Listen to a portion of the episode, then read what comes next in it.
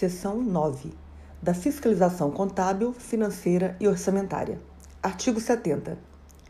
A fiscalização contábil, financeira, orçamentária, operacional e patrimonial da União e das entidades da administração direta e indireta, quanto à legalidade, legitimidade, economicidade, aplicação das subvenções e renúncia de receitas, será exercida pelo Congresso Nacional, mediante controle externo e pelo sistema de controle interno de cada poder.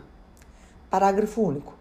Prestará contas qualquer pessoa física ou jurídica, pública ou privada, que utilize, arrecade, guarde, gerencie ou administre dinheiros, bens e valores públicos ou pelos quais a União responda, ou que, em nome desta, assuma obrigações de natureza pecuniária. Artigo 71. O controle externo, a cargo do Congresso Nacional, será exercido com auxílio do Tribunal de Contas da União, a qual compete. Inciso 1. Apreciar as contas prestadas anualmente pelo Presidente da República, mediante parecer prévio, que deverá ser elaborada em 70 dias a contar de seu recebimento. 2.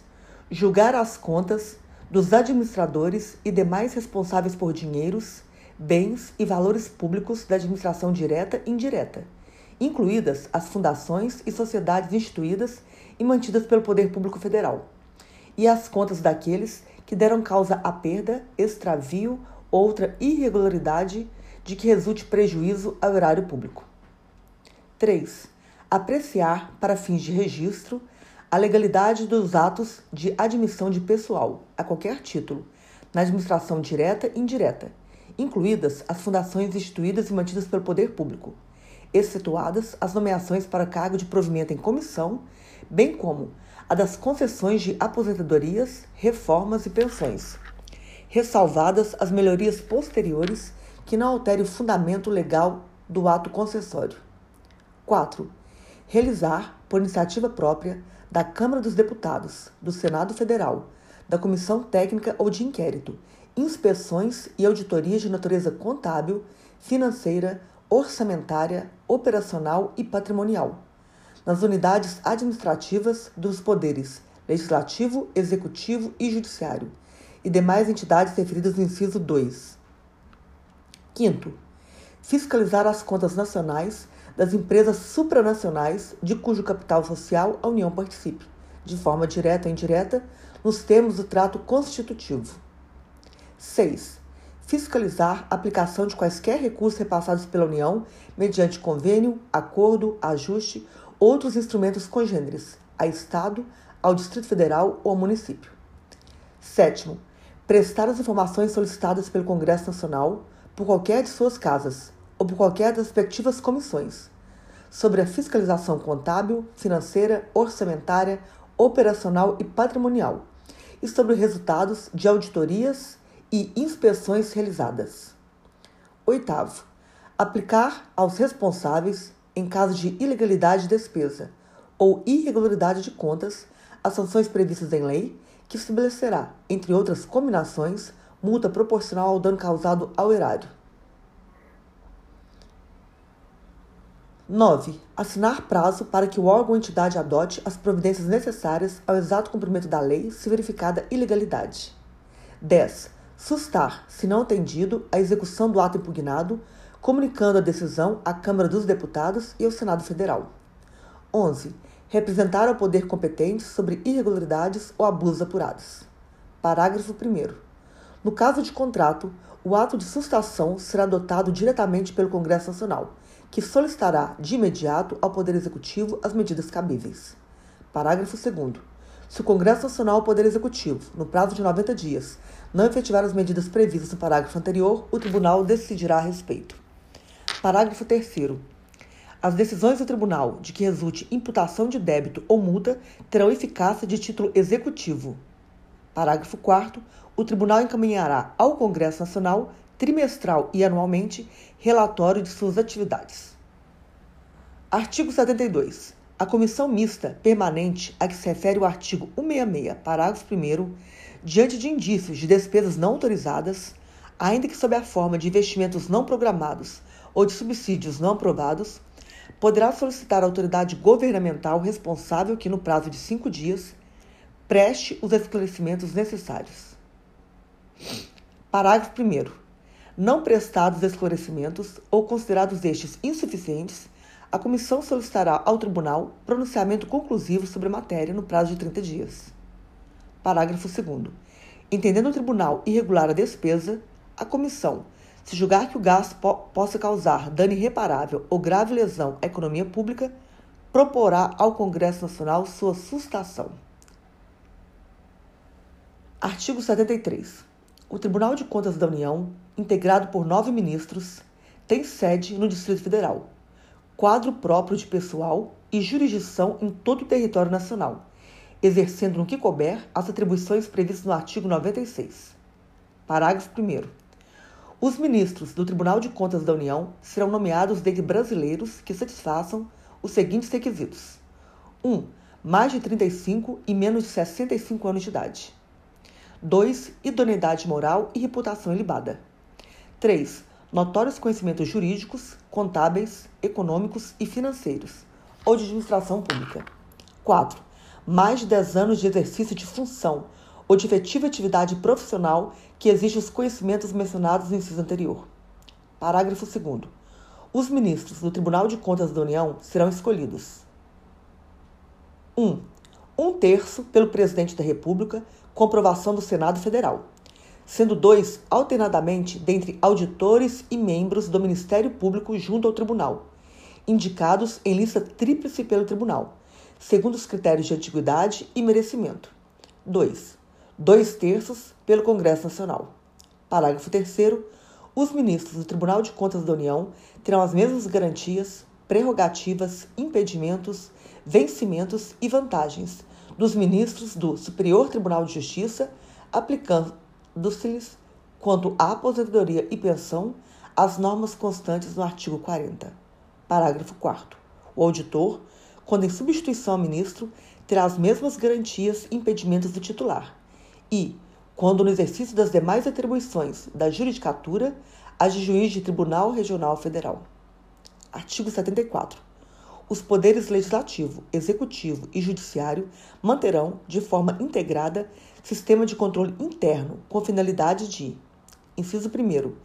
Avaliar o cumprimento das metas previstas no plano plurianual, a execução dos programas de governo e dos orçamentos da União. 2. Comprovar a legalidade e avaliar os resultados, quanto à eficácia e eficiência da gestão orçamentária, financeira e patrimonial nos órgãos e entidades da administração federal, bem como da aplicação de recursos públicos por entidades de direito privado. 3. Exercer o controle das operações de crédito, avais e garantias, bem como dos direitos e haveres da União. 4. Apoiar o controle externo no exercício de sua missão institucional. Parágrafo 1. Os responsáveis pelo controle interno, ao tomarem conhecimento de qualquer irregularidade ou ilegalidade, dela darão ciência ao Tribunal de Contas da União, sob pena de responsabilidade solidária. Parágrafo 2. Qualquer cidadão, partido político, associação ou sindicato é parte legítima para, na forma da lei, denunciar irregularidades ou ilegalidades perante o Tribunal de Contas da União. Artigo 75. As normas estabelecidas nessa seção aplicam-se, no que couber, à organização, composição e fiscalização dos Tribunais de Contas dos Estados e do Distrito Federal, bem como dos Tribunais e Conselhos de Contas dos municípios. Parágrafo único. As constituições estaduais disporão sobre os tribunais de contas respectivos, que serão integrados por sete conselheiros.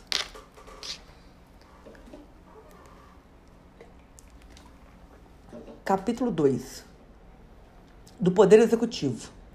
Seção 1 do presidente e do vice-presidente da República. Artigo 76. O poder executivo é exercido pelo presidente da República, auxiliado pelos ministros de Estado. Artigo 77.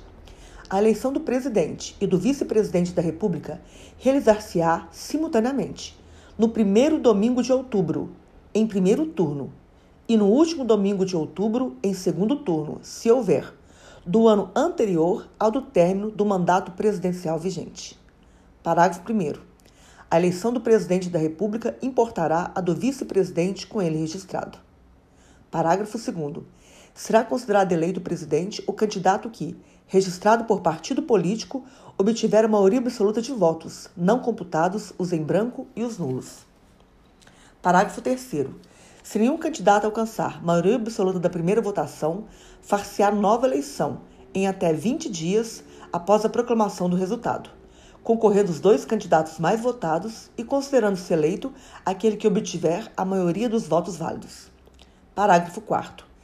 Se, antes de realizado o segundo turno, ocorrer morte, desistência ou impedimento legal de candidato, convocar-se-á, dentre os remanescentes, o de maior votação. Parágrafo 5. Se, na hipótese dos parágrafos anteriores, remanescer em segundo lugar mais de um candidato com a mesma votação, qualificar-se-á o mais idoso. Artigo 78. O presidente e o vice-presidente da República tomarão posse em sessão do Congresso Nacional, prestando o compromisso de manter, defender e cumprir a Constituição, observar as leis, promover o bem geral do povo brasileiro, sustentar a união, a integridade e a independência do Brasil. Parágrafo único. Se, decorridos dez dias da data fixada para a posse, o presidente ou vice-presidente, salvo motivo de força maior, não tiver assumido o cargo, este será declarado vago. Artigo 79. Substituirá o presidente no caso de impedimento e suceder-lhe-á, no de vaga, o vice-presidente. Parágrafo único. O vice-presidente da República, além de outras atribuições que lhe forem conferidas por lei complementar, auxiliará o presidente, sempre que por ele convocado para missões especiais. Artigo 80. Em caso de impedimento do presidente e do vice-presidente, ou vacância dos respectivos cargos, serão sucessivamente chamados ao exercício da presidência o presidente da Câmara dos Deputados, o do Senado Federal e o do Supremo Tribunal Federal. Artigo 81. Vagando os cargos de presidente e vice-presidente da República, far-se a eleição 90 dias depois da abertura de aberta a última vaga. Parágrafo 1. Ocorrendo a vacância nos últimos dois anos de período presidencial, a eleição para ambos os cargos será feita 30 dias depois da última vaga, pelo Congresso Nacional na forma da lei. Parágrafo 2. Em qualquer dos casos, os eleitos deverão completar o período de seus antecessores. Artigo 82. O mandato do presidente da República é de quatro anos e terá início em 1 de janeiro do ano seguinte ao da sua eleição. Artigo 83. O presidente e o vice-presidente da República não poderão, sem licença do Congresso Nacional, ausentar-se do país por período superior a 15 dias, sob pena de perda do cargo. Seção 2. Das atribuições do Presidente da República. Artigo 84. Compete privativamente ao Presidente da República: 1. Um, nomear e exonerar os ministros de Estado. 2. Exercer, com auxílio dos ministros de Estado, a direção superior da administração federal. 3. Iniciar o processo legislativo na forma e nos casos previstos nessa Constituição. 4. Sancionar, promulgar e fazer publicar as leis, bem como expedir decretos e regulamentos para sua fiel execução. 5. Vetar projetos de lei total ou parcialmente. 6. Dispor, mediante decreto, sobre: letra A organização e funcionamento da administração federal, quando não implicar aumento de despesa nem criação ou extinção de órgãos públicos. Letra B. Extinção de funções ou cargos públicos quando vagos. Inciso 7. Manter relações com estados estrangeiros e acreditar seus representantes diplomáticos. Oitavo. Celebrar tratados, convenções e atos internacionais sujeitos a referendo do Congresso Nacional. Nono, decretar o estado de defesa e o estado de sítio. 10. Decretar e executar a intervenção federal. 11. Remeter mensagem e plano de governo ao Congresso Nacional por ocasião da abertura da sessão legislativa, expondo a situação do país e solicitando as providências que julgar necessárias. 12. Conceder indulto e comutar penas com audiência, se necessário, dos órgãos instituídos em lei. 13. Exercer o Comando Supremo das Forças Armadas, nomear os comandantes da Marinha, do Exército e da Aeronáutica, promover seus oficiais generais e nomeá-los para os cargos que lhes são privativos. 14.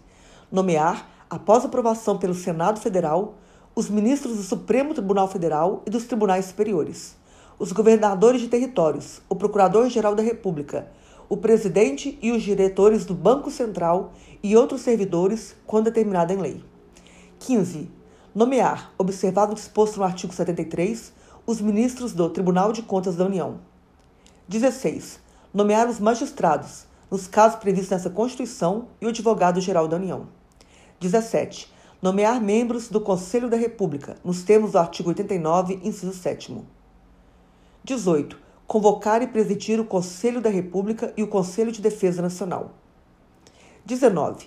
Declarar guerra, no caso de agressão estrangeira, autorizado pelo Congresso Nacional ou referendado por ele, quando ocorrido no intervalo das sessões legislativas, e, nas mesmas condições, decretar, total ou parcialmente, a mobilização nacional. 20. Celebrar a paz, autorizado ou com o referendo do Congresso Nacional. 21. Conferir condecorações e distinções honoríficas. 22. Permitir, nos casos previstos em lei complementar, que forças estrangeiras transitem pelo território nacional ou nele permaneçam temporariamente. 23. Enviar ao Congresso Nacional o Plano Plurianual, o projeto de lei de diretrizes orçamentárias e as propostas de orçamento previstas nessa Constituição. 24. Prestar anualmente ao Congresso Nacional, dentro de 70 dias após a abertura da sessão legislativa, as contas referentes ao exercício anterior. 25. Promover prover e extinguir os cargos públicos federais na forma da lei. 26. Editar medidas provisórias com força de lei nos termos do artigo 62. 27. Exercer outras atribuições previstas nessa Constituição. 28.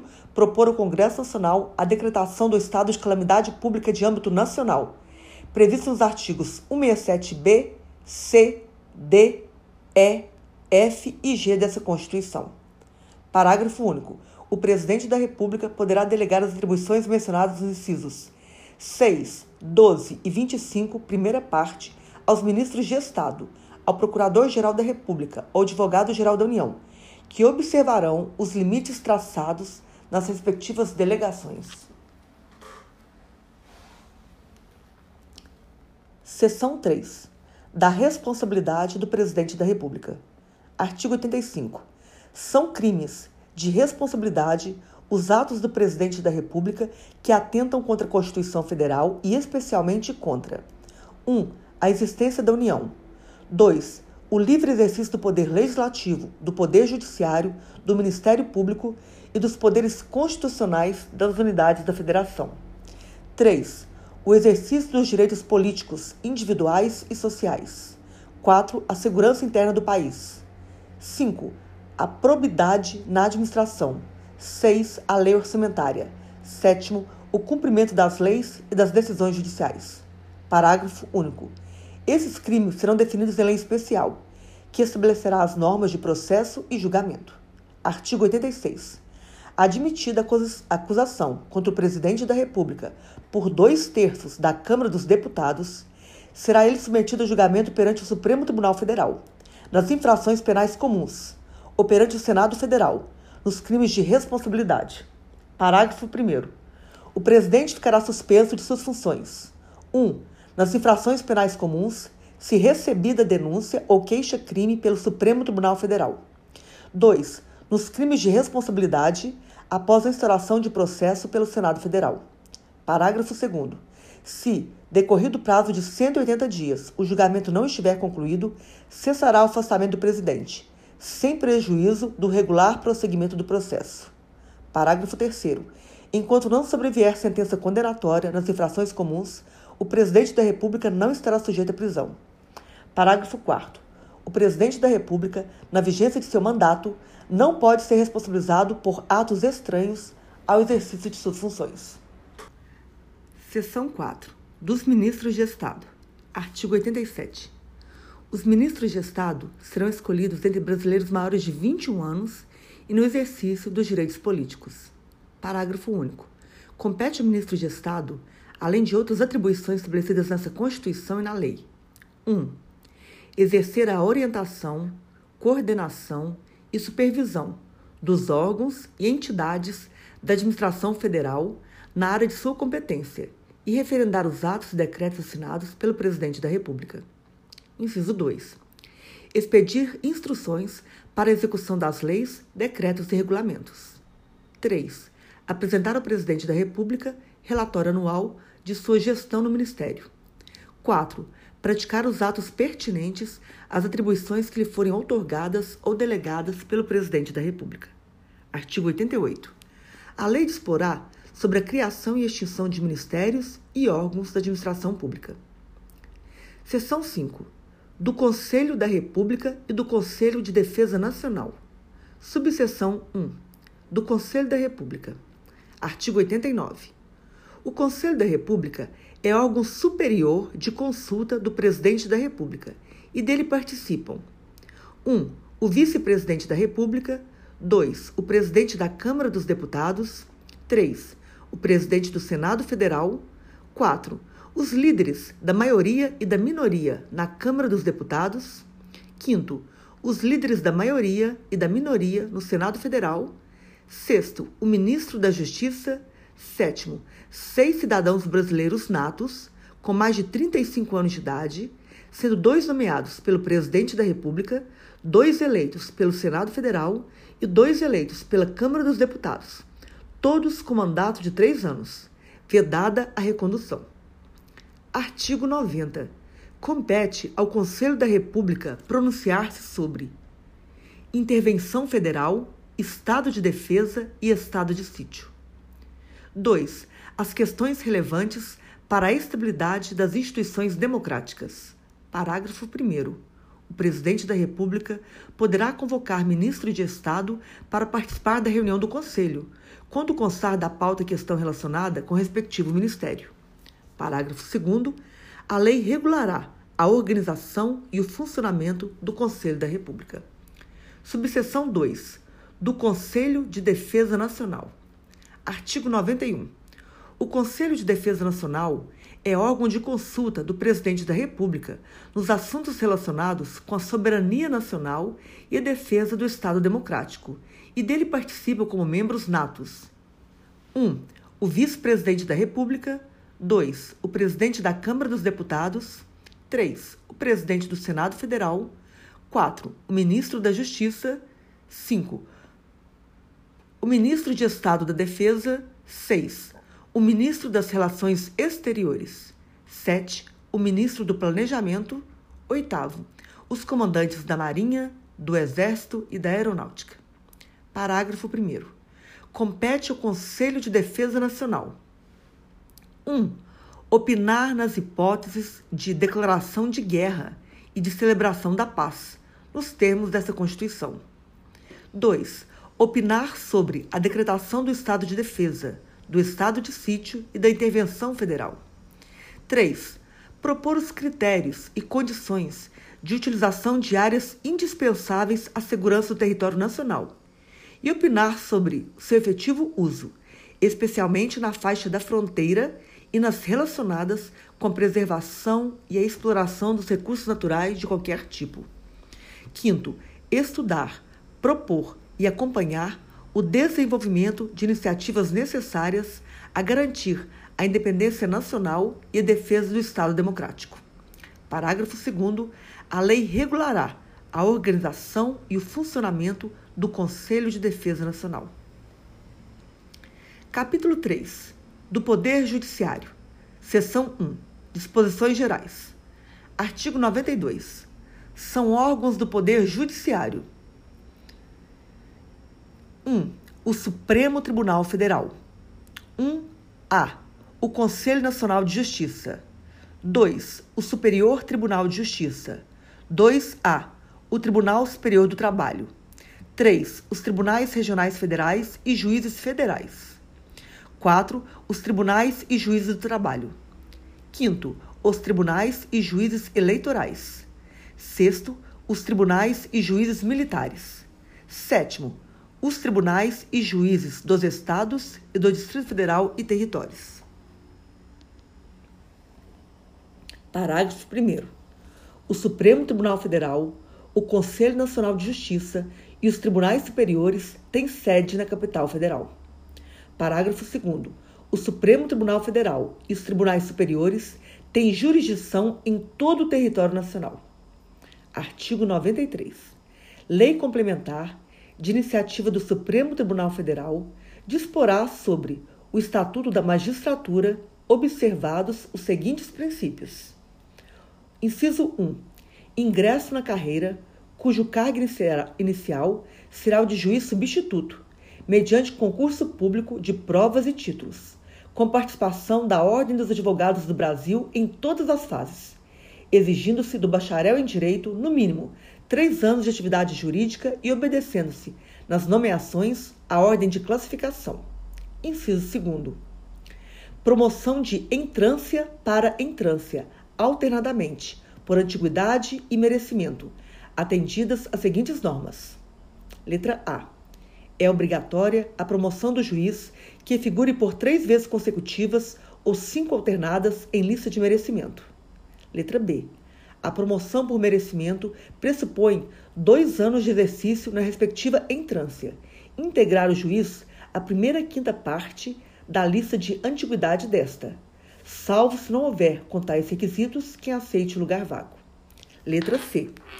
Aferição do merecimento, conforme o desempenho e pelos critérios objetivos de produtividade e presteza no exercício da jurisdição e pela frequência e aproveitamento em cursos oficiais ou reconhecidos de aperfeiçoamento. Letra D. Na apuração de antiguidade, o tribunal somente poderá recusar o juiz mais antigo pelo voto fundamentado de dois terços de seus membros, conforme procedimento próprio e assegurada ampla defesa, repetindo-se a votação até fixar-se indicação. Letra E. Não será promovido o juiz que, injustificadamente, retiver autos em seu poder além do prazo legal, não podendo devolvê-los ao cartório sem o devido despacho ou decisão. Inciso 3. O acesso aos tribunais de segundo grau far-se-á por antiguidade e merecimento, alternadamente, apurados na última ou única entrância. Quinto, previsão de cursos oficiais de preparação, aperfeiçoamento e promoção de magistrados, constituindo etapa obrigatória do processo de vitaliciamento, a participação em curso oficial ou reconhecido por Escola Nacional de Formação e Aperfeiçoamento de Magistrados. Quinto, o subsídio dos ministros dos tribunais superiores corresponderá a 95% do subsídio mensal fixado para os ministros do Supremo Tribunal Federal, e o subsídio dos demais magistrados serão fixados em lei escalonados, em nível federal e estadual, conforme as respectivas categorias da estrutura judiciária nacional, não podendo a diferença entre uma e outra ser superior a 10% ou inferior a 5%, nem exceder a 95% do subsídio mensal dos ministros dos tribunais superiores, obedecido em qualquer caso o disposto nos artigos 37, inciso 9 e 39, parágrafo 4 Inciso 6. A aposentadoria dos magistrados e a pensão de seus dependentes observarão o disposto no artigo 40. Inciso 7. O juiz titular residirá na respectiva comarca, salvo autorização do tribunal. Inciso 8. O ato de remoção ou de disponibilidade do magistrado por interesse público fundar-se-á em decisão por voto da maioria absoluta do respectivo tribunal ou do Conselho Nacional de Justiça, assegurada ampla defesa. Inciso 8a. A remoção, a pedido ou a permuta de magistrados de comarca de igual entrância atenderá no que couber ao disposto nas alíneas A, B, C e E do inciso 2. Inciso 9 Todos os julgamentos dos órgãos do Poder Judiciário serão públicos e fundamentadas todas as decisões, sob pena de nulidade, podendo a lei limitar a presença em determinados atos às próprias partes e a seus advogados, ou somente a estes. em casos nos quais a preservação do direito à intimidade do interessado no sigilo não prejudique o interesse público à informação. Inciso 10. As decisões administrativas dos tribunais serão motivadas e em sessão pública, sendo as disciplinares tomadas pelo voto da maioria absoluta de seus membros. Inciso 11. Nos tribunais com número superior a 25 julgadores, poderá ser constituído órgão especial com mínimo de 11 e o máximo de 25 membros para o exercício das atribuições administrativas e jurisdicionais delegadas da competência do Tribunal Pleno, provendo-se metade das vagas por antiguidade e a outra metade por eleição pelo Tribunal Pleno. Inciso 12. A atividade jurisdicional será ininterrupta, sendo vedado férias coletivas nos juízes e tribunais de segundo grau funcionando nos dias em que não houver expediente forense normal, juízes em plantão permanente. Inciso 13. O número de juízes na unidade jurisdicional será proporcional à efetiva demanda judicial e à respectiva população. Inciso 14. Os servidores receberão delegação para a prática de atos de administração e atos de mero expediente sem caráter decisório. Inciso 15 a distribuição de processos será imediata, em todos os graus de jurisdição. Artigo 94. Um quinto dos lugares dos tribunais regionais federais, dos tribunais dos estados e do Distrito Federal e territórios será composto de membros do Ministério Público com mais de 10 anos de carreira e advogados de notório saber jurídico e de reputação ilibada, com mais de 10 anos de efetiva atividade profissional, indicados em lista sextupla pelos órgãos de representação das respectivas classes. Parágrafo único. Recebidas as indicações, o tribunal formará a lista tríplice, enviando-a ao Poder Executivo, que, nos 20 dias subsequentes, escolherá um de seus integrantes para nomeação. Artigo 95. Os juízes gozam das seguintes garantias: 1. Um, vitaliciedade que, no primeiro grau, só será adquirida após dois anos de exercício, dependendo a perda do cargo, nesse período, de deliberação do tribunal a que o juiz estiver vinculado, e nos demais casos, de sentença judicial transitada em julgado. 2. Inamovibilidade, salvo por motivo de interesse público, na forma do artigo 93, inciso 8. 3. Irredutibilidade de subsídio, ressalvado o disposto nos artigos 37 10 e 11, 39, parágrafo 4, 152, 153, inciso 3 e 153, parágrafo 2, inciso 1. Parágrafo único. Aos juízes é vedado: 1. Um, exercer, ainda que em disponibilidade, outro cargo ou função, salvo uma de magistério. 2. Receber, a qualquer título ou pretexto, custas ou participação em processo. 3 dedicar-se à atividade político-partidária. 4. Receber, a qualquer título ou pretexto, auxílios ou contribuições de pessoas físicas, entidades públicas ou privadas, ressalvadas as exceções previstas em lei. 5. Exercer advocacia no juiz ou tribunal do qual se afastou, antes de decorridos três anos do afastamento do cargo por aposentadoria ou exoneração. Artigo 96 compete privativamente. Inciso 1. Aos tribunais. Letra A. Eleger seus órgãos diretivos e elaborar seus regimentos internos, com observância das normas de processo e das garantias processuais das partes, dispondo sobre a competência e o funcionamento dos respectivos órgãos jurisdicionais e administrativos. B. Organizar suas secretarias e serviços auxiliares e os dos juízos que lhes forem vinculados velando pelo exercício da atividade correcional respectiva. C. Prover, na forma prevista nessa Constituição, os cargos de juiz de carreira da respectiva jurisdição. D. Propor a criação de novas varas judiciárias. E. Prover, por concurso público de provas ou de provas e títulos, obedecido o disposto no artigo 169, parágrafo único, os cargos necessários à administração da Justiça exceto os de confiança assim definidos em lei. F. Conceder férias, licença e outros afastamentos a seus membros e aos juízes servidores que lhes forem imediatamente vinculados. Inciso 2. Ao Supremo Tribunal Federal, aos tribunais superiores e aos tribunais de justiça propor ao Poder Legislativo respectivo, observado o disposto no artigo 69. A. A alteração do número de membros dos tribunais inferiores. B. A criação e extinção de cargos e a remuneração dos seus serviços auxiliares e dos juízos que lhe forem vinculados, bem como a fixação do subsídio de seus membros e dos juízes, inclusive dos tribunais inferiores onde houver. C. A criação ou extinção dos tribunais inferiores.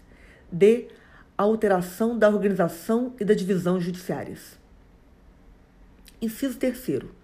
Aos tribunais de justiça julgar os juízes estaduais e do Distrito Federal e territórios, bem como os membros do Ministério Público nos crimes comuns e de responsabilidade, ressalvada a competência da Justiça Eleitoral.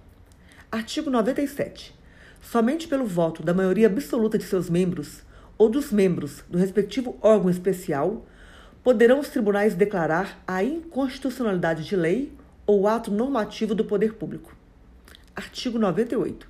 A União, no Distrito Federal e nos territórios, e os estados criarão 1. Um, juizados especiais, providos por juízes togados ou togados e leigos, competentes para conciliação, o julgamento e execução de causas cíveis de menor complexidade e infrações penais de menor potencial ofensivo, mediante os procedimentos oral e sumaríssimos, permitidos, nas hipóteses previstas em lei, a transação e o julgamento de recursos por turmas de juízes de primeiro grau.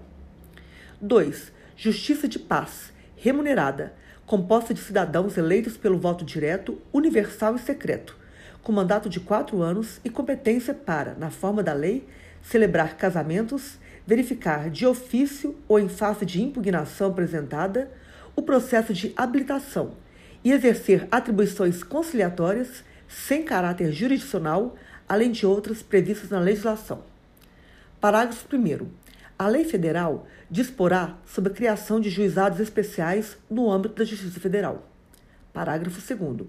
As custas e emolumentos serão destinadas exclusivamente ao custeio dos serviços afetos às atividades específicas da Justiça. Artigo 99. Ao Poder Judiciário é assegurada autonomia administrativa e financeira. Parágrafo 1. Os tribunais elaborarão suas propostas orçamentárias dentro dos limites estipulados conjuntamente com os demais poderes na Lei de Diretrizes Orçamentárias. Parágrafo 2. O encaminhamento da proposta, ouvidos os outros tribunais interessados, compete. Inciso 1. No âmbito da União, aos presidentes do Supremo Tribunal Federal e dos tribunais superiores, comprovação dos respectivos tribunais. 2. No âmbito dos estados, e no do Distrito Federal e territórios aos presidentes dos tribunais de justiça comprovação dos respectivos tribunais. Parágrafo 3 se os órgãos referidos no parágrafo 2 não encaminharem as respectivas propostas orçamentárias dentro do prazo estabelecido na Lei de Diretrizes Orçamentárias, o Poder Executivo considerará, para fins de consolidação da proposta orçamentária anual, os valores aprovados na lei orçamentária vigente, ajustados de acordo com os limites estipulados na forma do parágrafo 1 deste artigo. Parágrafo 4. Se as propostas orçamentárias de que trata este artigo forem encaminhadas em desacordo com os limites estipulados na forma do parágrafo 1, o Poder Executivo procederá aos ajustes necessários para fins de consolidação da proposta orçamentária anual. Parágrafo 5. Durante a execução orçamentária do exercício, não poderá haver a realização de despesas ou assunção de obrigações que extrapolem os limites estabelecidos na Lei de Diretrizes Orçamentárias, exceto se previamente autorizadas, mediante abertura de créditos suplementares ou especiais. Artigo 100. Os pagamentos devidos pelas fazendas públicas federal, estaduais, distrital e municipais, em virtude de sentença judiciária, far-se-ão exclusivamente na ordem cronológica de apresentação dos precatórios e a conta dos créditos respectivos, proibida a designação de casos ou de pessoas nas dotações orçamentárias e nos créditos adicionais abertos para este fim. Parágrafo 1.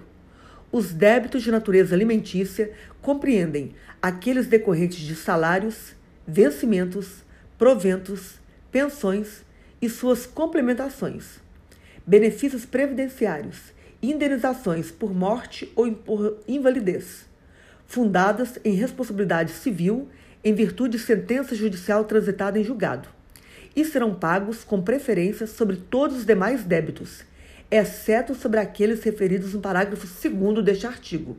Parágrafo 2. Os débitos de natureza alimentícia, cujos titulares, originários ou sucessão hereditária, tenham 60 anos de idade, ou sejam portadores de doença grave, ou pessoas com deficiência, assim definidos na forma da lei, serão pagos com preferência sobre todos os demais débitos, até o valor equivalente ao triplo fixado em lei, para os fins do disposto no parágrafo 3 deste artigo, admitido o fracionamento para essa finalidade, sendo que o restante será pago na ordem cronológica de apresentação do precatório. Parágrafo 3. O disposto no caput deste artigo relativamente à expedição de precatórios não se aplica aos pagamentos de obrigações definidas em leis como de pequeno valor que as fazendas referidas devam fazer em virtude de sentença judicial transitada em julgado. Parágrafo 4.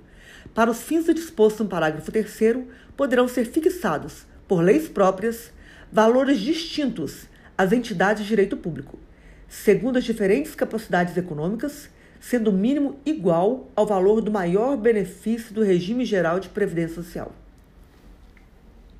Parágrafo 5.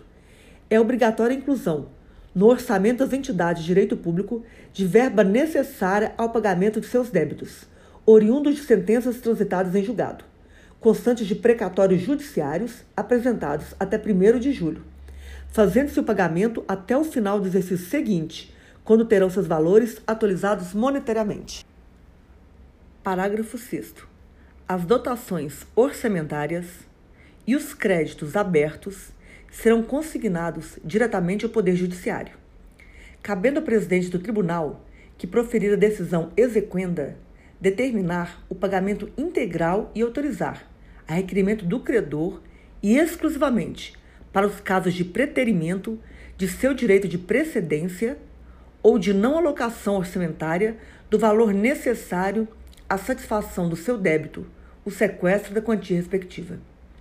Parágrafo 7 o presidente do tribunal competente que, por ato comissivo ou omissivo, retardar ou tentar frustrar a liquidação regular de precatórios, incorrerá em crime de responsabilidade e responderá também perante o Conselho Nacional de Justiça. Parágrafo 8.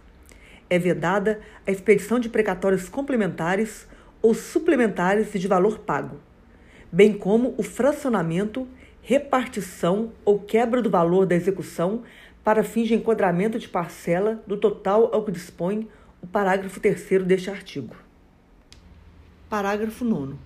No momento da expedição dos precatórios, independentemente de regulamentação, deles deverá ser abatido, a título de compensação, valor correspondente aos débitos líquidos e certos, inscritos ou não em dívida ativa e constituídos contra o credor original pela Fazenda Pública devedora, incluídas parcelas vincendas de parcelamentos, ressalvados aqueles cuja execução esteja suspensa em virtude de contestação administrativa ou judicial. Parágrafo 10.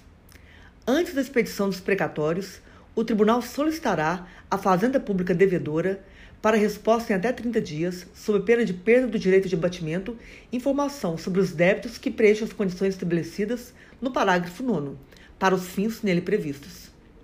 Parágrafo 11. É facultado ao credor, conforme estabelecido em lei da entidade federativa devedora, a entrega de créditos em precatórios para compra de imóveis públicos do respectivo ente federado. Parágrafo 12.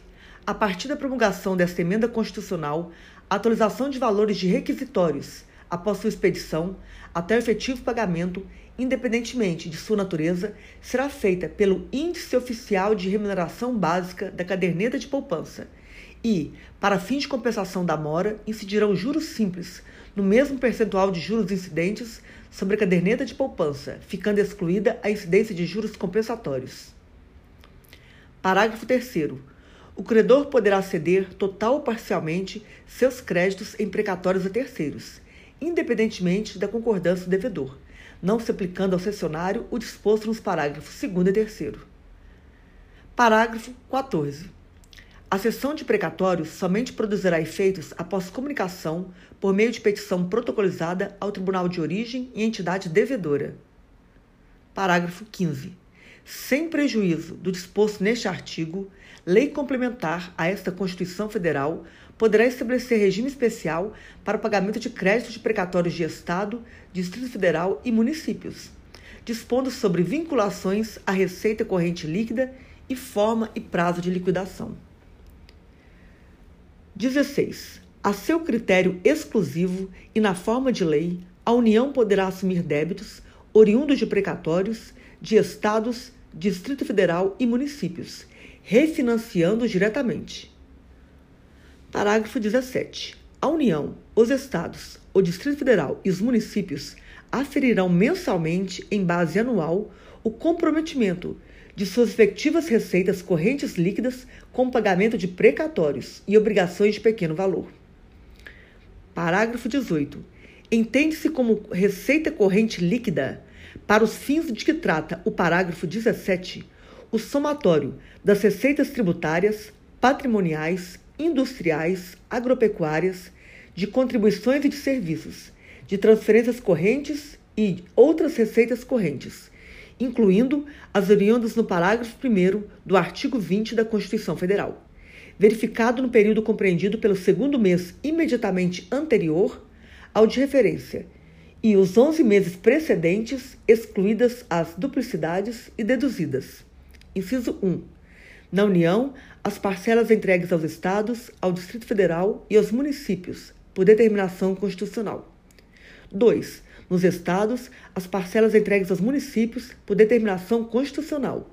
3. Na União, nos Estados, no Distrito Federal e nos municípios, a contribuição dos servidores para o custeio de seu sistema de previdência e assistência social, e as receitas provenientes da compensação financeira referida no parágrafo 9 do artigo 201 da Constituição Federal. Parágrafo 19. Caso o montante total de débitos decorrentes de condenações judiciais em precatórios e obrigações de pequeno valor, em período de 12 meses, ultrapasse a média do comprometimento percentual da receita corrente líquida nos cinco anos imediatamente anteriores, a parcela que exceder esse percentual poderá ser financiada, excetuada dos limites de endividamento de que tratam os incisos 6 e 7 do artigo 52 da Constituição Federal e de quaisquer outros limites de endividamento previstos, não se aplicando a esse financiamento a vedação de vinculação de receita prevista nos incisos 4 do artigo 167 da Constituição Federal. Parágrafo 20.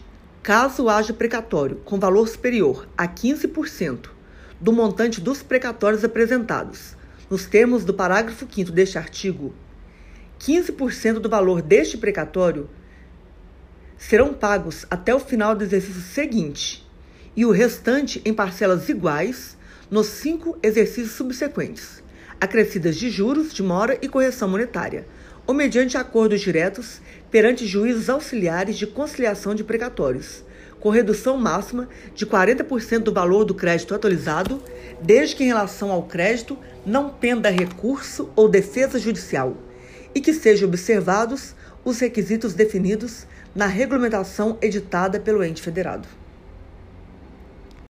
Seção 2 do Supremo Tribunal Federal. Artigo 101. O Supremo Tribunal Federal compõe-se de 11 ministros, escolhidos dentre cidadãos com mais de 35 e menos de 65 anos de idade, de notável saber jurídico e reputação ilibada. Parágrafo único. Os ministros do Supremo Tribunal Federal serão nomeados pelo Presidente da República, depois de aprovada a escolha pela maioria absoluta do Senado Federal. Artigo 102. Compete ao Supremo Tribunal Federal, principalmente, a guarda da Constituição, cabendo-lhe 1. Um, processar e julgar originariamente. A. Ação direta de inconstitucionalidade de lei ou ato normativo federal ou estadual. E ação declaratória de constitucionalidade de lei ou ato normativo federal. Letra B. Nas infrações penais comuns, o presidente da República, o vice-presidente, os membros do Congresso Nacional, seus próprios ministros e o Procurador-Geral da República. Letra C. Nas infrações penais comuns e nos crimes de responsabilidade, os ministros de Estado e os comandantes da Marinha, do Exército e da Aeronáutica, ressalvado o disposto no artigo 52, inciso 1, os membros dos tribunais superiores, os dos tribunais de contas da União e os chefes de missão diplomática de caráter permanente. Letra D. O habeas corpus, sendo paciente qualquer das pessoas referidas nas alíneas anteriores. O mandado de segurança e o habeas data com atos do presidente da República, das mesas das câmaras dos deputados e do Senado Federal, do Tribunal de Contas da União, do Procurador-Geral da República e do próprio Senado Federal. É o litígio entre Estado, estrangeiro, organismo internacional e a União, o Estado, o Distrito Federal ou o território. F. As causas e os conflitos entre a União e os Estados, a União e o Distrito Federal, ou entre uns e outros, inclusive as respectivas entidades da administração indireta. G. A extradição solicitada por Estado estrangeiro. H revogado pela Emenda Constitucional 45 de 2004. E o habeas corpus, quando o coator for Tribunal Superior ou quando o coator ou paciente for autoridade ou funcionário cujos atos estejam sujeitos diretamente à jurisdição do Supremo Tribunal Federal ou se trate de crime sujeito à mesma jurisdição em uma única instância. J. A revisão criminal e a ação rescisória de seus julgados. L. A reclamação para preservação de sua competência e a garantia da autoridade de suas funções. M. A execução de sentença nas causas de sua competência originária, facultada a delegação de atribuições para a prática de atos processuais. N. A ação em que todos os membros da magistratura sejam direto ou indiretamente interessados, e aquela em que mais de metade dos membros do tribunal de origem estejam impedidos ou sejam direto ou indiretamente interessados. O. Os conflitos de competência entre o Superior Tribunal de Justiça e quaisquer tribunais, entre tribunais superiores ou entre estes e qualquer outro tribunal. P. O pedido de medida cautelar das ações diretas de inconstitucionalidade. Q. O mandado de injunção, quando a elaboração da norma regulamentadora for atribuição do Presidente da República, do Congresso Nacional, da Câmara dos Deputados, do Senado Federal, das mesas de uma dessas casas legislativas, do Tribunal de Contas da União, de um dos tribunais superiores ou do próprio Supremo Tribunal Federal. R. As ações contra o Conselho Nacional de Justiça e contra o Conselho Nacional do Ministério Público. Inciso 2. Julgar em recurso ordinário. A o habeas corpus, o mandado de segurança, o habeas data e o mandado de injunção, decididos em única instância pelos tribunais superiores, se denegatória a decisão. B. O crime político. Inciso 3. Julgar, mediante recurso extraordinário, as causas decididas em única ou última instância quando a decisão recorrida a. contrariar dispositivo dessa Constituição. B declarar a inconstitucionalidade de tratado ou lei federal. C. Julgar válida lei ou ato de governo local contestado em face dessa Constituição. D. Julgar válida lei local contestada em face de lei federal. Parágrafo 1. A arguição de descumprimento de preceito fundamental decorrente dessa Constituição será apreciada pelo Supremo Tribunal Federal na forma da lei. Parágrafo 2 as decisões definitivas de mérito proferidas pelo Supremo Tribunal Federal nas ações diretas de inconstitucionalidade e nas ações declaratórias de constitucionalidade produzirão eficácia contra todos, e efeito vinculante relativamente aos demais órgãos do Poder Judiciário e administração pública direta e indireta nas esferas federal, estadual e municipal. Parágrafo 3. No recurso extraordinário, o recorrente deverá demonstrar a repercussão geral das questões constitucionais discutidas no caso, nos termos da lei, a fim de que o tribunal examine a admissão do recurso, somente podendo recusá-lo pela manifestação de dois terços de seus membros. Artigo 103. Podem propor ação direta de inconstitucionalidade e ação declaratória de constitucionalidade. Inciso 1. O presidente da República. Inciso 2. A mesa do Senado Federal. Inciso 3. A mesa da Câmara dos Deputados. Inciso 4. A mesa da Assembleia Legislativa ou da Câmara Legislativa do Distrito Federal. Quinto, o governador de Estado ou do Distrito Federal. Sexto, o Procurador-Geral da República. Sétimo, o Conselho Federal da Ordem dos Advogados do Brasil. Oitavo, partido político com representação no Congresso Nacional. Nono, confederação sindical ou entidade de classe de âmbito nacional. Parágrafo 1. O Procurador-Geral da República deverá ser previamente ouvido nas ações de inconstitucionalidade e em todos os processos de competência do Supremo Tribunal Federal. Parágrafo 2. Declarada a inconstitucionalidade por omissão de medida para tornar efetiva norma constitucional, será dada ciência ao poder competente para adoção das providências necessárias e, em se tratando de órgão administrativo, para fazê-lo em 30 dias. Parágrafo 4 quando o Supremo Tribunal Federal apreciar a inconstitucionalidade em tese de norma legal ou ato normativo, citará previamente o advogado-geral da União que defenderá o ato ou texto impugnado. Parágrafo 4 revogado pela Emenda Constitucional 45 de 2004. Artigo 103, letra A. O Supremo Tribunal Federal poderá, de ofício ou por provocação, mediante decisão de dois terços dos seus membros, após reiteradas decisões sobre matéria constitucional, aprovar súmula que, a partir da sua publicação na imprensa oficial, terá efeito vinculante em relação aos demais órgãos do Poder Judiciário e administração pública direta e indireta, nas esferas federal, estadual e municipal, bem como proceder à sua revisão ou cancelamento na forma estabelecida em lei. Parágrafo 1. A súmula terá por objetivo a validade, a interpretação e a eficácia de normas determinadas, acerca das quais haja controvérsia atual entre órgãos judiciários ou entre esses e administração pública, que acarrete grave insegurança jurídica e relevante multiplicação de processos sobre matéria idêntica.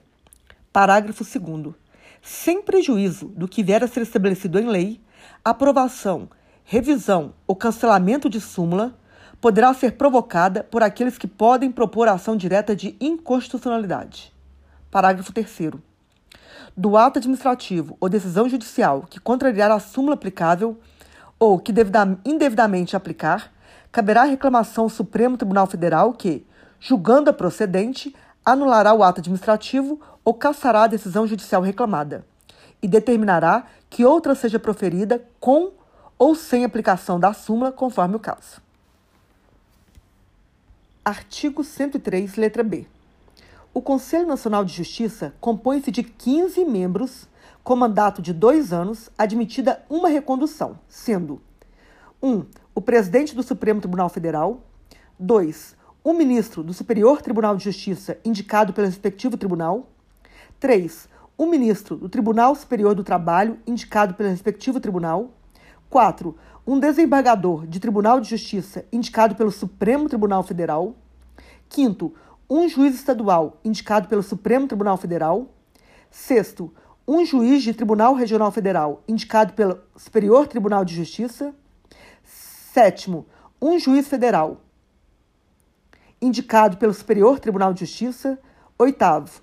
Um juiz de Tribunal Regional do Trabalho indicado pelo Tribunal Superior do Trabalho. 9 um juiz do trabalho indicado pelo Tribunal Superior do Trabalho. 10. Um membro do Ministério Público da União, indicado pelo Procurador-Geral da República. 11. Um membro do Ministério Público Estadual, escolhido pelo Procurador-Geral da República, dentre os nomes indicados pelo órgão competente de cada instituição estadual. 12. Dois advogados, indicados pelo Conselho Federal da Ordem dos Advogados do Brasil. 13. Dois cidadãos, de notável saber jurídico e reputação ilibada, indicados um pela Câmara dos Deputados e outro pelo Senado Federal. Parágrafo 1. O Conselho será presidido pelo presidente do Supremo Tribunal Federal e, nas suas ausências e impedimentos, pelo vice-presidente do Supremo Tribunal Federal. Parágrafo 2. Os demais membros do Conselho serão nomeados pelo Presidente da República depois de aprovada a escolha pela maioria absoluta do Senado Federal. Parágrafo 3. Não efetuadas, no prazo legal, as indicações previstas neste artigo, caberá a escolha ao Supremo Tribunal Federal. Parágrafo 4. Compete ao Conselho o controle da atuação administrativa e financeira do Poder Judiciário e do cumprimento dos deveres funcionais dos juízes, cabendo-lhe, além de outras atribuições que lhe forem conferidas pela Estatuto da Magistratura. Primeiro, zelar pela autonomia do Poder Judiciário e pelo cumprimento do Estatuto da Magistratura, podendo expedir atos regulamentares no âmbito da sua competência ou recomendar providências. 2.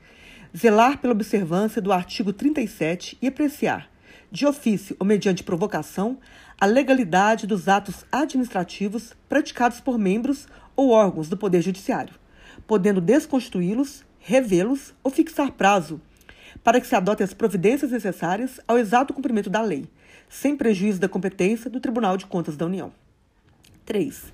Receber e conhecer das reclamações contra membros ou órgãos do Poder Judiciário, inclusive contra seus serviços auxiliares serventias e órgãos prestadores de serviços notoriais e de registro que atuem por delegação do poder público oficializados, sem prejuízo da competência disciplinar e correcional dos tribunais, podendo avocar processos disciplinares em curso, determinar a remoção ou a disponibilidade e aplicar outras sanções administrativas assegurada ampla defesa. Quinto, representar ao Ministério Público no caso de crime contra a administração pública ou de abuso de autoridade. Quinto, rever, de ofício ou mediante provocação, os processos disciplinares de juízes e membros de tribunais julgados há menos de um ano. Sexto, elaborar semestralmente relatório estatístico sobre processos e sentenças prolatadas, por unidade da Federação, nos diferentes órgãos do Poder Judiciário. Sétimo, elaborar relatório anual propondo as providências que julgar necessárias sobre a situação do Poder Judiciário no país e as atividades do Conselho, o qual deve integrar mensagem do presidente do Supremo Tribunal Federal a ser remetida ao Congresso Nacional, por ocasião da abertura da sessão legislativa. Parágrafo 5. O ministro do Superior Tribunal de Justiça exercerá a função de ministro corregedor e ficará excluído da distribuição de processo no tribunal, competindo-lhe além das atribuições que lhe forem conferidas pelo Estatuto da Magistratura, as seguintes: 1. Um, receber as reclamações e denúncias de qualquer interessado relativas aos magistrados e aos serviços judiciários. 2. Exercer funções executivas do Conselho, de inspeção e de correção geral. 3. Requisitar e designar magistrados, delegando-lhes atribuições, e requisitar servidores de juízes ou tribunais, inclusive nos estados, Distrito Federal e territórios. Parágrafo 6. Junto ao Conselho oficiarão o Procurador-Geral da República e o presidente do Conselho Federal da Ordem dos Advogados do Brasil. Parágrafo 7. A União, inclusive no Distrito Federal e nos territórios, criará ouvidorias de justiça, competentes para receber reclamações e denúncias de qualquer interessado contra membros ou órgãos do Poder Judiciário ou contra seus serviços auxiliares, representando diretamente ao Conselho Nacional de Justiça. Seção 3. Do Superior Tribunal de Justiça. Artigo 104. O Superior Tribunal de Justiça compõe-se de, no mínimo, 33 ministros. Parágrafo único. Os ministros do Superior Tribunal de Justiça serão nomeados pelo Presidente da República, dentre brasileiros com mais de 35 e menos de 65 anos, de notável saber jurídico e reputação ilibada, depois de aprovada a escolha pela maioria absoluta do Senado Federal, sendo, primeiro, um terço dentre juízes dos tribunais regionais federais e um terço dentre desembargadores dos tribunais de justiça, indicados em lista tríplice elaborada pelo próprio tribunal.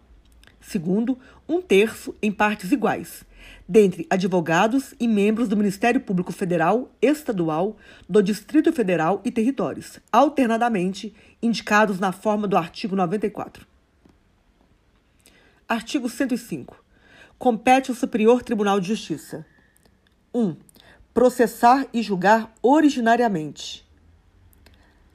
A linha A. Nos crimes comuns, os governadores dos estados e do Distrito Federal. E, nestes e nos de responsabilidade, os desembargadores dos Tribunais de Justiça dos Estados e do Distrito Federal, os membros dos Tribunais de Contas dos Estados e do Distrito Federal, os dos Tribunais Regionais Federais, dos Tribunais Regionais Eleitorais e do Trabalho, os membros dos Conselhos ou Tribunais de Contas dos Municípios e os do Ministério Público da União que oficiem perante tribunais. A linha B.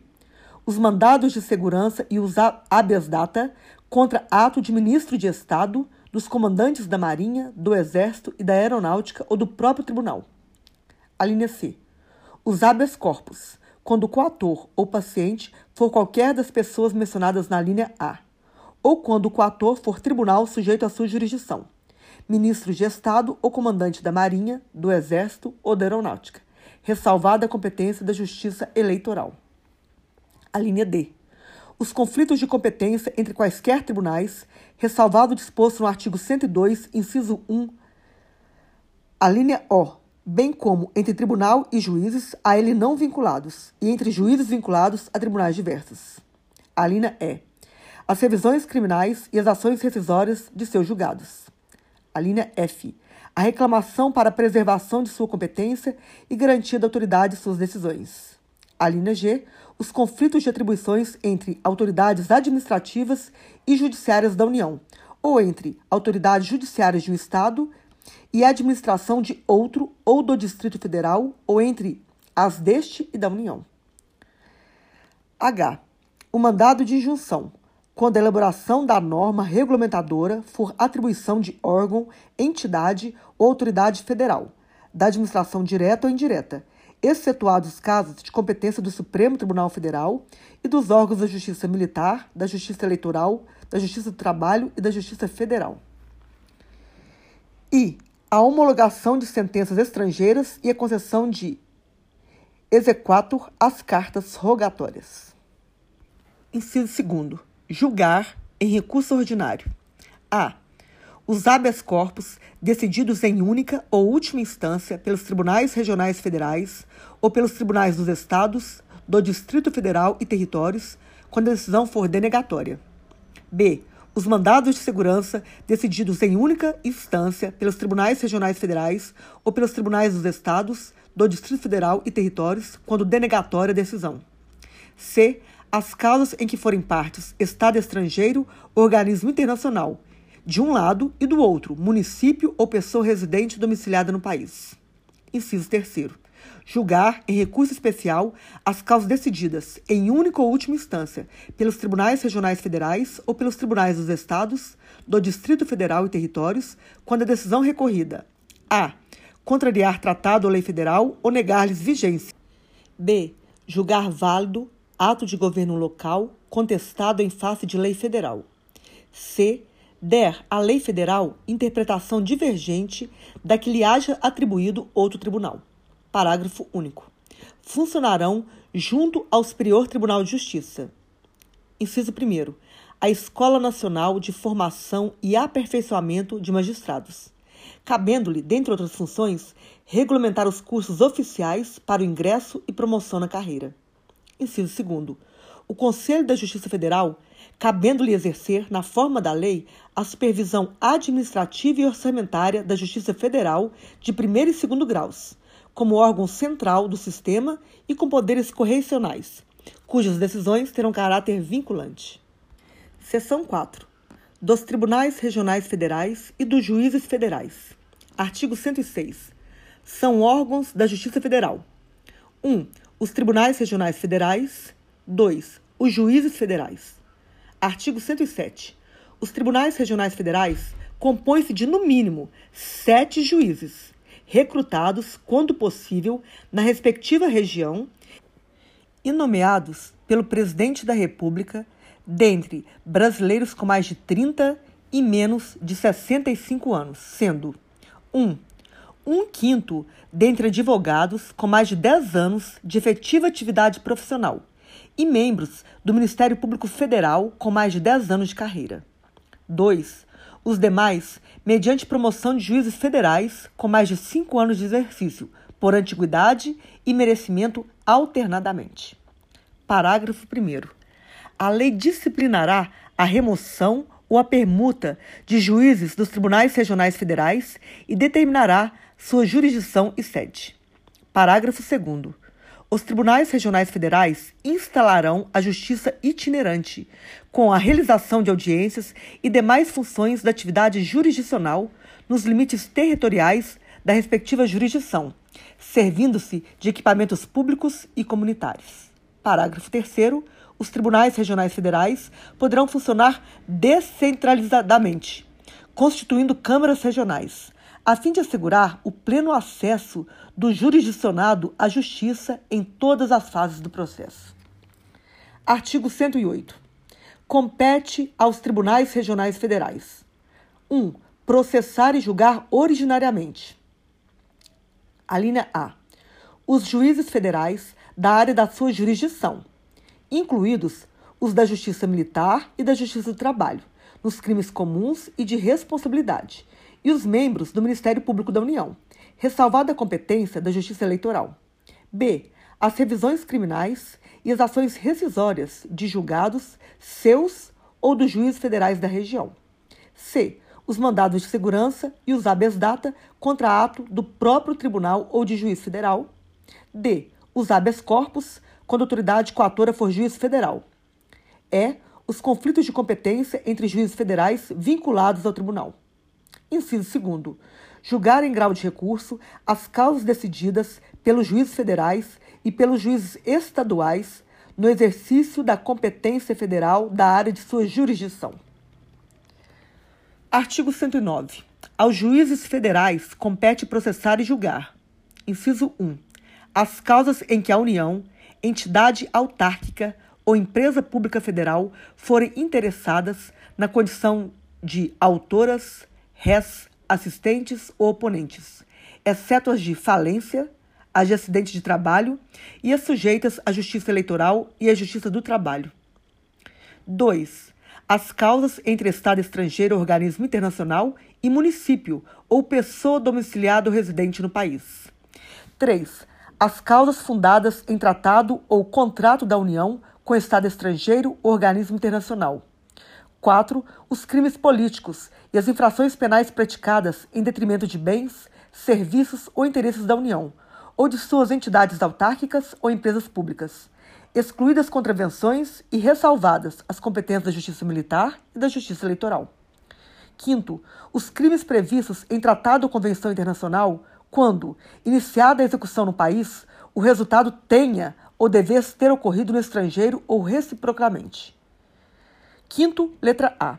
As causas relativas a direitos humanos a que se refere o parágrafo 5 deste artigo. Sexto, os crimes contra a organização do trabalho e, nos casos determinados por lei, contra o sistema financeiro e a ordem econômica financeira. 7. Os habeas corpus em matéria criminal de sua competência ou quando o constrangimento provier de autoridade cujos atos não estejam diretamente sujeitos a outra jurisdição.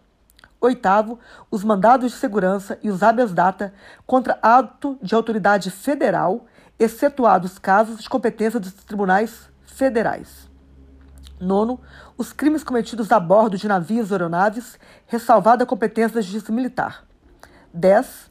Os crimes de ingresso ou permanência irregular de estrangeiro, a execução de carta rogatória após o exequator e de sentença estrangeira após homologação as causas referentes à nacionalidade, inclusive a respectiva opção e a naturalização. 11. A disputa sobre direitos indígenas. Parágrafo 1. As causas em que a União for autora serão aforadas na seção judiciária onde tiver domicílio a outra parte. Parágrafo 2. As causas intentadas contra a União poderão ser aforadas na sessão judiciária em que for domiciliado o autor, naquela onde houver ocorrido o ato ou fato que dê origem à demanda, ou onde esteja situada a coisa ou ainda no Distrito Federal. Parágrafo 3 Lei poderá autorizar que as causas de competência da Justiça Federal, em que forem parte instituição da Previdência Social e segurado, possam ser processadas e julgadas na Justiça Estadual quando a comarca do domicílio do segurado não for sede de vara federal. Parágrafo 4. Na hipótese do parágrafo anterior, o recurso cabível será sempre para o Tribunal Regional Federal na área de jurisdição do juiz de primeiro grau. Parágrafo 5.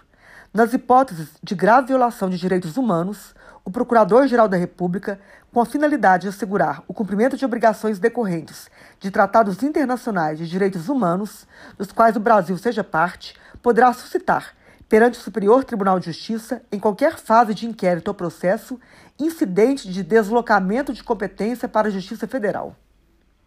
Artigo 110. Cada Estado, bem como o Distrito Federal, constituirá uma seção judiciária que terá por sede a respectiva capital e varas localizadas segundo estabelecido em lei. Parágrafo único. Nos territórios federais, a jurisdição e as atribuições cometidas aos juízes federais caberão ao juízo da justiça local na forma da lei.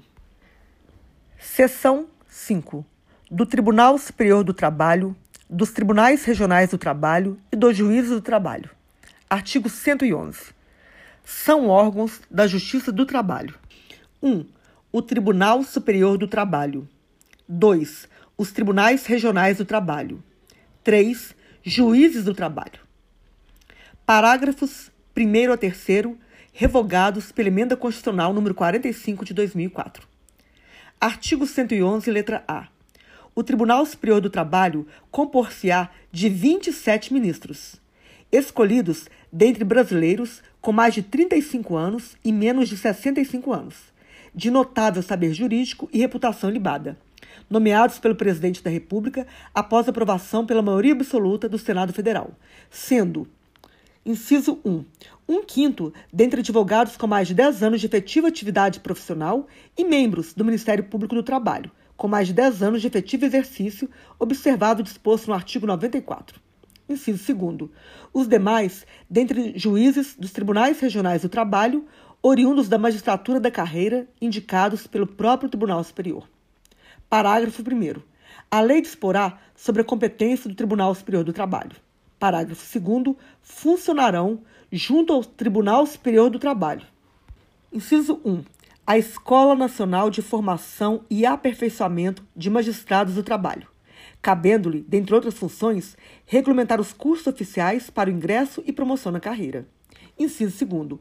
O Conselho Superior da Justiça do Trabalho, cabendo-lhe exercer, na forma da lei, a supervisão administrativa, orçamentária, financeira e patrimonial da Justiça do Trabalho de primeiro e segundo graus, como órgão central do sistema, cujas decisões terão efeito vinculante. Parágrafo 3. Compete ao Tribunal Superior do Trabalho processar e julgar originariamente a reclamação para preservação de sua competência e garantia da autoridade de suas decisões. Artigo 112. A lei criará varas da Justiça do Trabalho, podendo, nas comarcas não abrangidas por sua jurisdição, atribuí-las ao juiz de direito, com recurso para o respectivo Tribunal Regional do Trabalho. Artigo 113. A lei disporá sobre a constituição, investidura, jurisdição, competência, garantias e condições de exercício dos órgãos da Justiça do Trabalho. Artigo 114. Compete à Justiça do Trabalho processar e julgar: 1. Um, as ações oriundas da relação de trabalho, abrangidos os entes de direito público externo e da administração pública direta e indireta da União, dos Estados, do Distrito Federal e dos municípios. 2. As ações que envolvam exercício do direito de greve. 3. As ações sobre representação sindical entre sindicatos, entre sindicatos e trabalhadores e entre sindicatos e empregadores. 4. Os mandados de segurança, habeas corpus e habeas data, quando o ato questionado envolver matéria sujeita à sua jurisdição. Quinto, os conflitos de competência entre órgãos com jurisdição trabalhista, ressalvado o disposto no artigo 102, inciso 1, letra O. 6. As ações de indenização por dano moral ou patrimonial decorrentes de relação de trabalho. Sétimo, as ações relativas às penalidades administrativas impostas aos empregadores pelos órgãos de fiscalização das relações de trabalho. Oitavo, a execução de ofício das contribuições sociais previstas no artigo 195, inciso 1, A, E, inciso 2, e seus acréscimos legais decorrentes das sentenças que proferiu. Nono, outras controvérsias decorrentes da relação de trabalho na forma da lei. Parágrafo 1.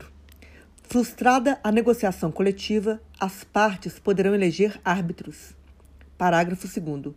Recusando-se qualquer das partes a negociação coletiva ou a arbitragem, é facultado às mesmas, de comum acordo, ajuizar dissídio coletivo de natureza econômica, podendo a Justiça do Trabalho decidir o conflito, respeitadas as disposições mínimas legais de proteção ao trabalho, bem como as convencionadas anteriormente. Parágrafo 3. Em caso de greve em atividade essencial, com possibilidade de lesão do interesse público, o Ministério Público do Trabalho poderá ajuizar dissídio coletivo, competindo à Justiça do Trabalho decidir o conflito. Artigo 115. Os tribunais regionais do trabalho compõem-se de no mínimo sete juízes, recrutados, quando possível, na respectiva região e nomeados pelo presidente da República, dentre brasileiros com mais de 30 e menos de 65 anos, sendo: primeiro, um quinto dentre advogados com mais de 10 anos de efetiva atividade profissional e membros do Ministério Público do Trabalho com mais de 10 anos de efetivo exercício, observado exposto no artigo 94. 2. Os demais, mediante promoção de juiz do trabalho por antiguidade e merecimento alternadamente. Parágrafo 1. Os tribunais regionais do trabalho instalarão a justiça itinerante, com a realização de audiências e demais funções de atividade jurisdicional, nos limites territoriais da respectiva jurisdição, servindo-se de equipamentos públicos e comunitários. Parágrafo 2. Os tribunais regionais do trabalho poderão funcionar descentralizadamente, constituindo câmaras regionais, a fim de assegurar o pleno acesso do jurisdicionado à justiça em todas as fases do processo. Artigo 16. Nas varas do trabalho, a jurisdição será exercida por um juiz singular. Parágrafo único, revogado pela emenda constitucional número 24 de 1999. Artigo 117, parágrafo único, revogado pela emenda constitucional número 24 de 1999. Seção 6. Dos tribunais e juízes eleitorais. Artigo 118. São órgãos da Justiça Eleitoral. Inciso 1. O Tribunal Superior Eleitoral. Inciso 2. Os tribunais regionais eleitorais. Inciso 3. Os juízes eleitorais. Inciso 4. As juntas eleitorais. Artigo 119. O Tribunal Superior Eleitoral compor-se-á no mínimo de sete membros escolhidos Inciso 1. Mediante eleição pelo voto secreto. A linha A. Três juízes dentre os ministros do Supremo Tribunal Federal. A linha B. Dois juízes dentre os ministros do Superior Tribunal de Justiça. Inciso 2. Por nomeação do presidente da República, dois juízes dentre seis advogados de notável saber jurídico e idoneidade moral indicados pelo Supremo Tribunal Federal. Parágrafo único o Tribunal Superior Eleitoral elegerá seu presidente e o vice-presidente dentre os ministros do Supremo Tribunal Federal e o corregedor eleitoral dentre os ministros do Superior Tribunal de Justiça. Artigo 120. Haverá um Tribunal Regional Eleitoral na capital de cada estado e no Distrito Federal. Parágrafo 1. Os tribunais regionais eleitorais compor-se-ão, inciso 1, mediante eleição pelo voto secreto, a linha A de dois juízes dentre os desembargadores do Tribunal de Justiça. A linha B. De dois juízes dentre juízes de direito escolhidos pelo Tribunal de Justiça. Inciso 2. De um juiz do Tribunal Regional Federal com sede na capital do Estado ou no Distrito Federal, ou não havendo de juiz federal escolhido, em qualquer caso, pelo Tribunal Regional Federal respectivo. Inciso terceiro, por nomeação pelo presidente da República de dois juízes, dentre seis advogados de notável saber jurídico e idoneidade moral, indicados pelo Tribunal de Justiça. Parágrafo 2. O Tribunal Regional Eleitoral elegerá seu presidente e o vice-presidente dentre os desembargadores. Artigo 121. Lei complementar disporá sobre a organização e competência dos tribunais, dos juízes de direito e das juntas eleitorais. Parágrafo 1. Os membros dos tribunais, os juízes de direito e os integrantes das juntas eleitorais, no exercício de suas funções e no que lhes for aplicável, gozarão de plenas garantias e serão inamovíveis. Parágrafo 2.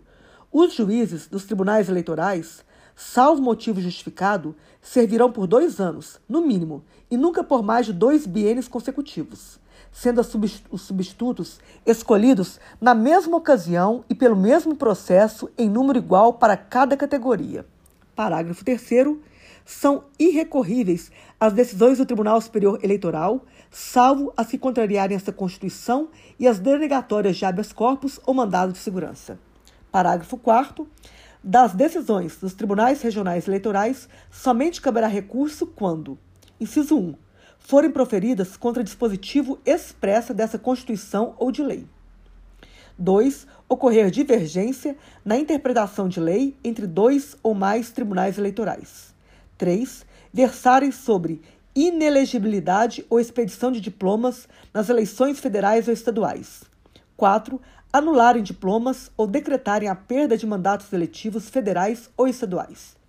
Quinto, denegarem habeas corpus, mandado de segurança, habeas data ou mandado de injunção. Seção 7. Dos tribunais e juízes militares. Artigo 122. São órgãos da Justiça Militar. Inciso 1. O Superior Tribunal Militar. Inciso 2. Os tribunais e juízes militares instituídos por lei. Artigo 123. O Superior Tribunal Militar compor-se-á de 15 ministros vitalícios, nomeados pelo Presidente da República, depois de aprovada a indicação pelo Senado Federal, sendo três dentre oficiais generais da Marinha, quatro dentre oficiais generais do Exército, três dentre oficiais generais da Aeronáutica, todos da ativa e do posto mais elevado da carreira, e cinco dentre civis. Parágrafo único. Os ministros civis serão escolhidos pelo presidente da República dentre brasileiros maiores de 35 anos, sendo, inciso 1, três dentre advogados de notório saber jurídico e conduta ilibada, com mais de 10 anos de efetiva atividade profissional. Inciso 2, dois por escolha paritária, dentre juízes auditores e membros do Ministério Público da Justiça Militar. Artigo 124. A Justiça Militar compete processar e julgar os crimes militares definidos em lei. Parágrafo único. A lei disporá sobre a organização, o funcionamento e competência da Justiça Militar. Seção 8. Dos tribunais e juízes dos Estados. Artigo 125. Os Estados organizarão sua justiça, observados os princípios estabelecidos nessa Constituição. Parágrafo 1. A competência dos tribunais será definida na Constituição do Estado, sendo a Lei de Organização Judiciária de iniciativa do Tribunal de Justiça. Parágrafo 2. Cabe aos Estados a instituição de representação de inconstitucionalidade de leis ou atos normativos estaduais ou municipais em face da Constituição Estadual, vedada atribuição de legitimação para agir a um único órgão. Parágrafo 3. A lei estadual poderá criar mediante proposta do Tribunal de Justiça, a Justiça Militar Estadual, constituída em primeiro grau pelo juiz de direito e pelos conselhos de justiça, e em segundo grau pelo próprio Tribunal de Justiça ou por Tribunal de Justiça Militar nos estados em que o efetivo militar seja superior a 20 mil integrantes. Parágrafo 4. Compete à Justiça Militar Estadual processar e julgar os militares dos estados nos crimes militares definidos em lei e as ações judiciais contra atos disciplinares militares, ressalvada a competência do júri quando a vítima for civil, cabendo ao tribunal competente decidir sobre a perda do posto e da patente dos oficiais e da graduação das praças. Parágrafo 5 Compete ao juiz de direito do juízo militar processar e julgar singularmente os crimes militares cometidos contra civis e as ações judiciais contra atos disciplinares militares, cabendo ao Conselho de Justiça, sob a presidência de juiz de direito, processar e julgar os demais crimes militares.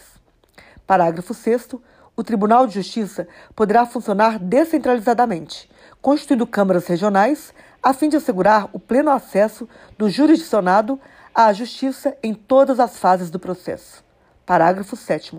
O Tribunal de Justiça instalará a justiça itinerante, com a realização de audiências e demais funções da atividade jurisdicional, nos limites territoriais da respectiva jurisdição, servindo-se de equipamentos públicos e comunitários.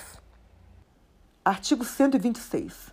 Para dirimir conflitos fundiários, o Tribunal de Justiça proporá a criação de varas especializadas com competência exclusiva para questões agrárias.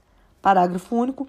Sempre que necessário a eficiente prestação jurisdicional, o juiz far-se-á presente no local do litígio.